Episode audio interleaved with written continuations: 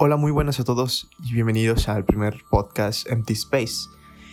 Eh, en este primer episodio vamos a hablar un poco sobre lo que son aplicaciones de productividad para la universidad, ya que pues a lo largo de esta semana en muchos lugares de Latinoamérica pues se comienzan las clases, así que pues se me ocurrió pues hacer una especie de top o más bien una review de aplicaciones que por lo menos yo he utilizado y que siento que, que podrían ser útiles para todos ustedes. Las aplicaciones están organizadas de, a base de la complejidad de uso y capacidades de organización. Me gustaría resaltar que las aplicaciones que estoy mencionando es porque las he utilizado yo y tengo experiencia de uso. Así que básicamente todo este review está basado en mi experiencia. Así que pues vamos a comenzar con las aplicaciones. La primera de las que les quiero hablar sería Google Keep, que es una aplicación bastante sencillita para tomar notas. Este permite organizar las notas por colores. Tiene una sincronización directamente con la cuenta de Google, permite crear notas de voz, agregarle imágenes para diferenciar las notas o para decorarlas. También puede crear listas de tareas, permite organizar notas con etiquetas para pues una mayor organización, permite dibujar ya sea con un lápiz o con el propio dedo y es una aplicación bastante versátil, muy fácil de usar y muy sencilla y está completamente gratis en en tanto en, en, la App Store como en la Play Store y, y tiene un cliente web, se puede utilizar también desde la computadora. Y a pesar de que es una aplicación bastante sencilla, es bastante poderosa. Luego la siguiente es Apple Notes, que es una aplicación que yo también utilizo, no mucho. La diferencia es que esta aplicación eh, funciona solamente con computadoras Mac, o ya sea un iPhone o o una computadora Mac. Pero se puede utilizar eh, desde la web también con una cuenta de, Apple. Eh, en un iPad tiene compatibilidad con el Apple Pencil y pues es prácticamente lo mismo que, las notas de, de, Google, pero esas son de Apple. Pero sin embargo, ambas son muy buenas. Si tienen algún dispositivo de Apple, la verdad recomiendo utilizarlo mucho. Es súper sencilla y, y, muy, y bastante poderosa para el uso. Bueno, la, vamos a subir un poquito los peldaños Ahora vamos a pasar a ya no que son solo notas, sino ahora vamos a pasar a gestores de tareas. Mm, les traigo dos que son los que he utilizado, que es Microsoft To Do, que es una aplicación, como he dicho antes, es una aplicación de gestión de tareas, pero lo que más me gusta es que no solamente es una aplicación básica para gestionar las tareas, que permite asignar eh, tareas. Por ejemplo, puedes asignar trabajos de escuela eh, para que no te puedes, eh, para que no te olvides de, las tareas que, que hagan falta. En, cada una de las tareas es posible agregarle una descripción para tener mucho más información y puedes ajustar recordatorios. Por ejemplo, vamos a suponer que el día viernes es la fecha límite de entrega y pues tú haces un recordatorio para entregarla, vamos a suponer, una hora antes. También contiene un planificador inteligente que según cómo vayas utilizando la aplicación, ese te va a sugerir tareas como muy recurrentes. Por ejemplo, no, no es necesario que se utilice todo para la escuela, pero puedes organizarlo para muchas cosas puedes crear, vamos a suponer, una, una lista de compras. Y también se pueden agregar usuarios, en ese caso que los tengas agregado ya con un correo de Microsoft. Y puedes crear como proyectos y en esos proyectos designar muchas tareas y a cada usuario asignarle una tarea. Es bastante versátil en ese, en ese caso. Es una muy buena aplicación para los que quieren gestionar sus tareas sin distracciones, ya que la aplicación es muy simple, pero es bastante buena. La siguiente aplicación de las que le quiero hablar se llama Taskade, que es otra aplicación de gestión de tareas como Microsoft To Do, pero es mucho más, em, va un poco más allá. Este tiene lo básico de gestión de tareas como Microsoft To Do, tiene listas, recordatorios, etc. Pero además permite crear espacios de trabajo, algo que em, por lo menos Microsoft To Do no lo vi o no recuerdo. Que permite tener muchos proyectos y en cada proyecto pues tener sus, este, pues, sus propias listas de tareas. Así puedes tener distintos proyectos y organizar todos tus, tus proyectos, ya sea de la escuela, de vida personal, etcétera, etcétera, etcétera. Eh, también se le pueden poner etiquetas para que sea mucho más fácil de, de, organizar y sea más fácil de, buscar a la hora de, de, verificar o de ver ciertas tareas. También es posible agregar los usuarios para poder gestionar mejor los proyectos. Lo que me gusta de esta aplicación es que contiene plantillas. O sea, tú puedes buscar una plantilla. Eh, tiene una biblioteca de, plantillas, eh, no es muy grande, pero las que tiene son como que justas para que pues, puedas utilizar y puedas guiarte un poco de cómo va la aplicación.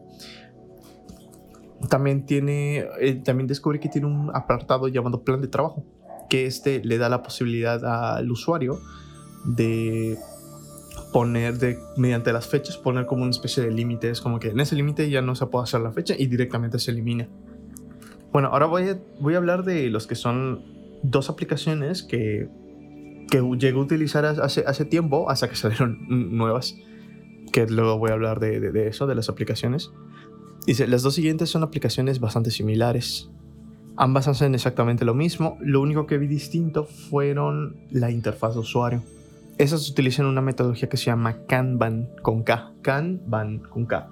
Consiste en tarjetas de tareas que en las que puedes poner links, puedes poner imágenes, les puedes poner recordatorios, les puedes poner una, le puedes poner lista de, de, subtareas, mejor dicho. Y esas se organizan en listas. Em, por ejemplo, tienes listas, tienes tres tipos de, como de listas y tú puedes ir cambiando entre las listas cada tarea por ejemplo, puedes tener la lista de, de, pendientes, la lista de que, estás, de, de, que está en progreso y una lista de terminado. Y tú puedes ir moviendo dependiendo de cómo esté el estatus de la tarea. las dos aplicaciones que les voy a mencionar son completamente gratis, aunque tienen su versión de pago que añade muchos, muchas más características, pero la opción gratuita para gestionar proyectos personales la verdad es que es bastante completa. Y las aplicaciones se llaman Trello con doble L y Asana y por último, pues vamos a pasar con las aplicaciones que en lo personal más uso, porque ya llevo un buen tiempo como que utilizando estas aplicaciones para, para mi propia organización. Y pues, de que está Microsoft OneNote, que es el que utilizo para, para tomar notas de la universidad, que es una aplicación que intenta como cambiar las libretas, tus libretas físicas por libretas digitales. Eh, esta permite crear libretas con páginas prácticamente infinitas. Tiene sincronización en la nube con tu cuenta de Microsoft. Funciona en todas las plataformas, es escritorio o móvil. Tiene compatibilidad con lápices digitales y lo que me gusta es que es muy parecido a utilizar el Word, pero cambian algunas cosas. Y está para uso de tomar apuntes. Luego voy a pasar con las dos aplicaciones, que la primera es Notion, que ya es de los pesados, que Notion prácticamente es una pizarra en blanco donde puedes poner todo lo que tú quieras, como quieras, ya que es una herramienta súper completa, ya que tiene, ya que puede combinar, perdón, muchas metodologías de tomar notas, que, que están, por ejemplo, el Kanban, Zetteltasking, esta Para, esta GTD, que ahí les dejo de tarea investigar más o menos y si quieren que yo hable de esto algún día, pues me lo pueden decir. Al principio es como muy confuso porque literalmente no tiene nada, o sea, la interfaz no tiene nada tú, lo vas a, tú le vas añadiendo lo que quieras y tú vas dejándolo como tú quieras. Tiene compatibilidad con todos los sistemas operativos, móvil, escritorio, y tiene sincronización gratuita en la nube. Pueden hacer listas Se puede hacer desde una pequeña lista de tareas hasta prácticamente un sistema de ficheros como Google Drive, que de hecho yo lo tengo hecho. O sea, tengo un Google Drive en una aplicación de notas. Permite crear bases de datos eh, complejos para para así gestionar tareas, que no solamente tareas, sino puedes gestionar prácticamente de todo, son bases de datos. La aplicación tiene eh, almacenamiento ilimitado, em, pero la única diferencia es que solamente tiene, eh, puede, perdón, subir archivos de hasta 5 megas. Ahora, si pagas la versión Pro, que hay una versión Pro personal, este te quita esa limitación de los 5 megas y no recuerdo exactamente cuánto es lo máximo que puedes subir. Creo que eran como 5 gigas o algo así. Pero, o sea, en ambos tienes almacenamiento ilimitado. La diferencia es simplemente eh, el tamaño del archivo que vayas a subir. Esta es la herramienta que yo utilizo para gestionar este podcast.